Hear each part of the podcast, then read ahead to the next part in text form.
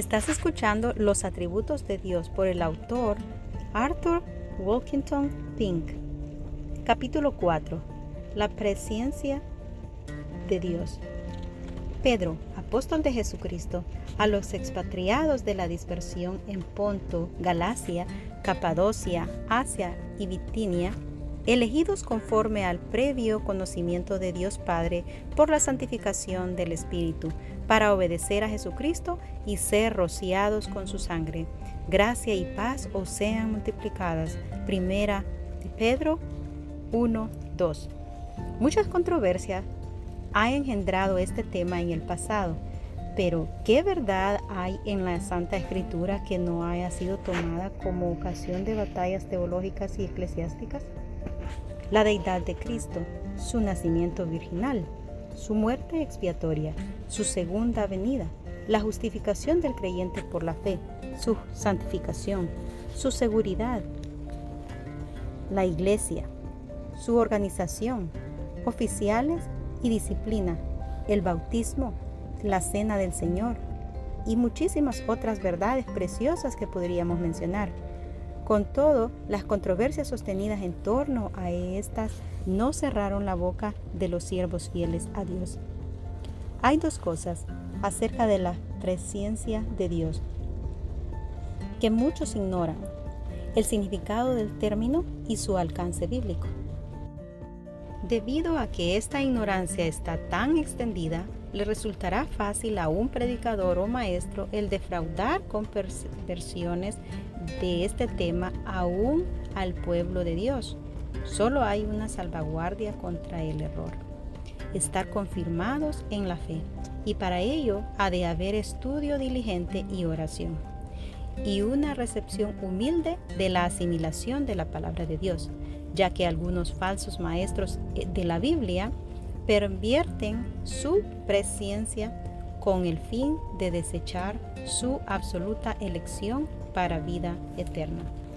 Cuando se expone el tema bendito y solemne de la predestinación y el de la eterna elección por parte de Dios de ciertas personas para ser hechas conforme a la imagen de su Hijo, el enemigo envía algún hombre a contradecir que la elección se basa en la presencia de Dios y esta presencia se interpreta significando previo que algunos serían más dóciles que otros, que responderían más prontamente a los esfuerzos del Espíritu, y que debido a que Dios sabía que creerían, Él, en consecuencia, los predestinó para salvación. Pero tal declaración es radicalmente errónea. Repudia la verdad de la depravación total, ya que argumenta que hay algo bueno en algunos hombres quita a Dios su independencia, ya que hace que sus decretos descansen en lo que Él descubre en la criatura.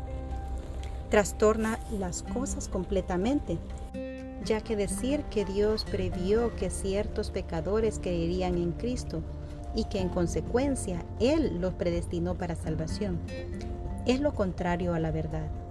La escritura afirma que Dios en su absoluta soberanía, reparó a algunos para que fueran recipientes de sus favores distintivos. Al oír esto los gentiles se regocijaban y glorificaban la palabra del Señor y creyeron cuantos estaban designados para la vida eterna. Hechos 13, 48. Y por lo tanto determinó otorgarles el don de la fe la falsa teología hace del conocimiento previo que Dios tiene de nuestra fe la causa de su elección para salvación, mientras que la elección de Dios es la causa y nuestra fe en Cristo es el efecto. Antes de seguir debatiendo este tema, hagamos una pausa y definamos los términos. ¿Qué quiere decir la palabra presciencia? Conocer de antemano es la pronta respuesta de muchos. Pero no debemos juzgar precipitadamente ni tampoco aceptar como definitiva la definición del diccionario, ya que esto no es un asunto de etimología del término empleado. El uso que el Espíritu Santo hace de una expresión define siempre su significado y alcance. Lo que causa tanta confusión y error es el dejar de aplicar esta regla tan sencilla. Hay muchas personas que piensan conocer el significado de una palabra determinada usada en la escritura, pero que son reacias a poner a prueba sus suposiciones por medio de una concordancia. Ampliemos este punto. Tomemos la palabra carne. Su significado parece ser tan obvio que muchos consideran que el examinar sus varias conexiones en la escritura es una pérdida de tiempo. Se supone precipitadamente que la palabra es un sinónimo del cuerpo físico y no se procura indagar más. Pero en realidad, la carne en la escritura frecuentemente incluye mucho más de lo que es corporal. Solo por medio de la comparación atenta de cada caso y el estudio de cada contexto por separado, puede descubrirse todo lo que el término abarca. Tomemos la palabra mundo. El lector de la Biblia imagina frecuentemente que esta palabra equivale a la raza humana y en consecuencias interpreta equivocadamente los pasajes en los que la misma aparece. Tomen la palabra inmortalidad. Sin duda alguna, esta no requiere estudio. Es obvio que se hace referencia a la indestructibilidad del alma. Cuando se trata de la palabra de Dios, el dar por sentado algo sin comprobarlo es locura y error. Si ustedes se toman la molestia de examinar cuidadosamente cada pasaje en el que se encuentran las palabras mortal e inmortal, se dará cuenta que éstas nunca se aplican al alma, sino al cuerpo. Todo lo dicho acerca de carne, mundo o inmortalidad es aplicable con igual fuerza a los términos conocer y preconocer.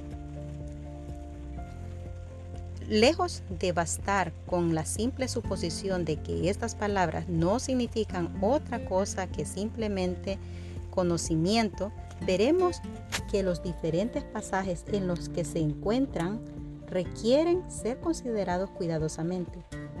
La palabra preconocimiento, traducida en la versión española por conocer de antes, no se encuentra en el Antiguo Testamento pero sí que se da frecuentemente el término conocer.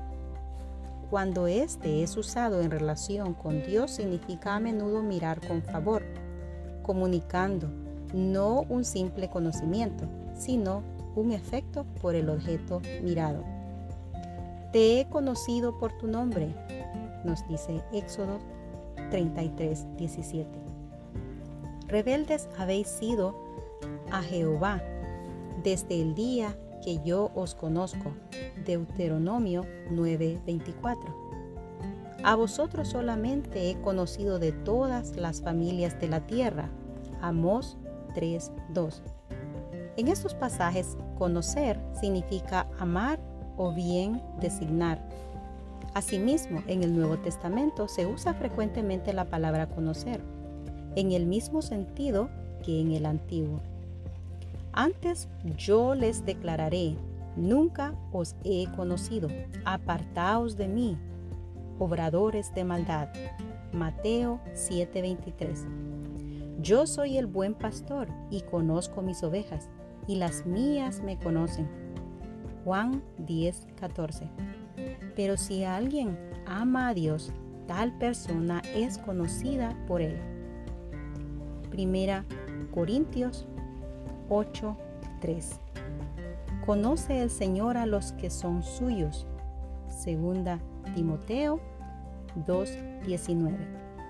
El término preconocer o presciencia, tal como se usa en el Nuevo Testamento, es menos ambiguo que en su simple forma conocer.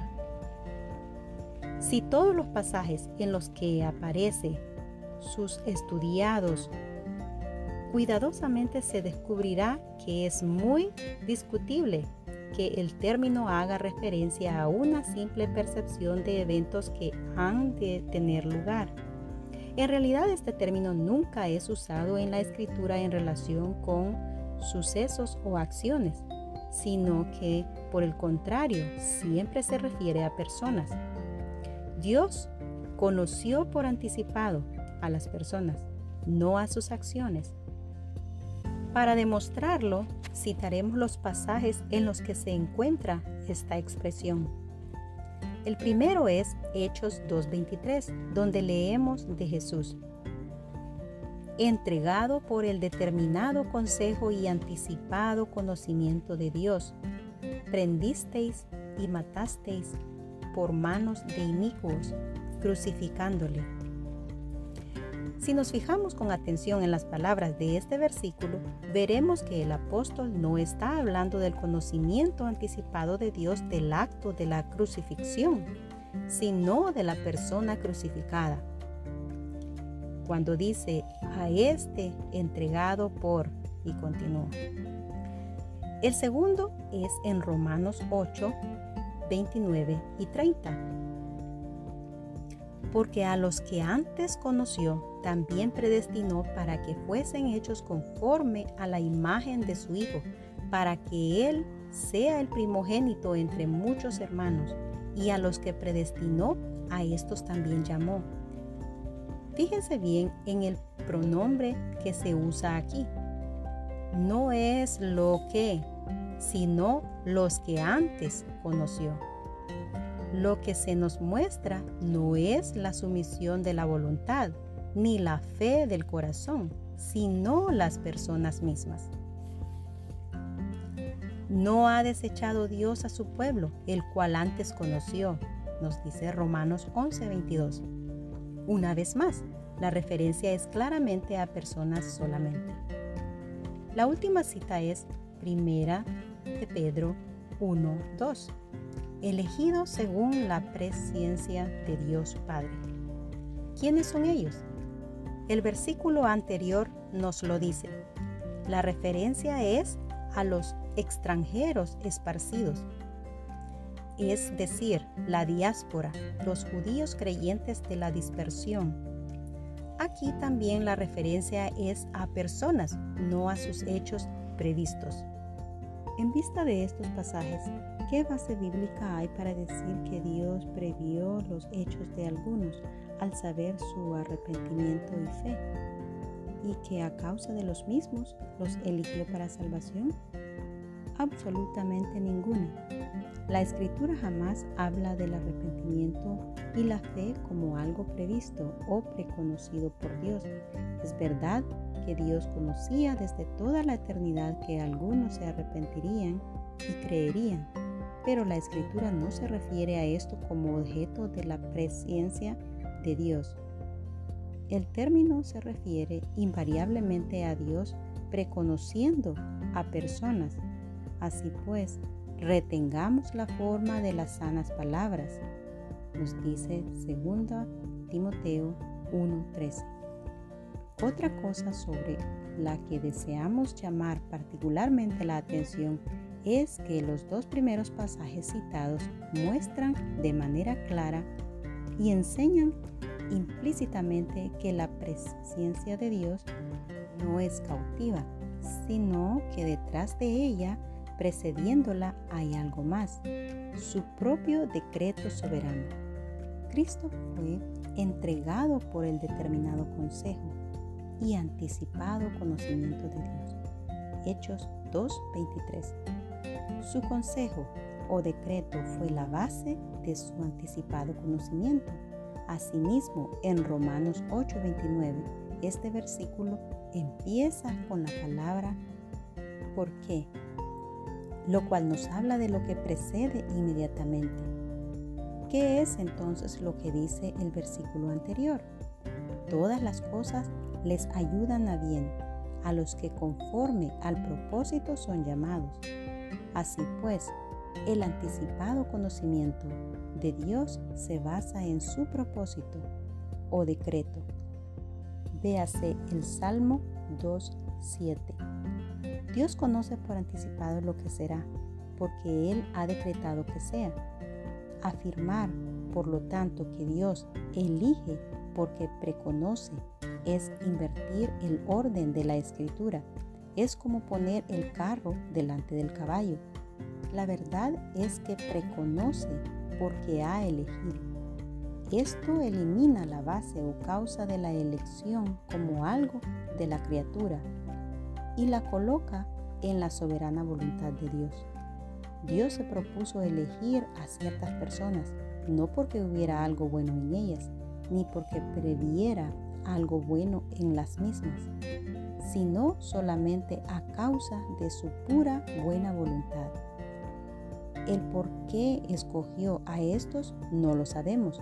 Lo único que podemos decir es, así, Padre, porque así te agradó.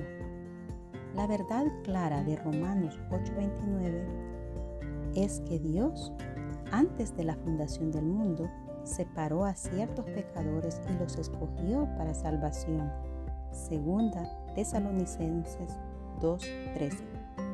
Esto se ve claro en las últimas palabras del versículo, donde dice, los predestinó para que fuesen hechos conforme a la imagen de su Hijo,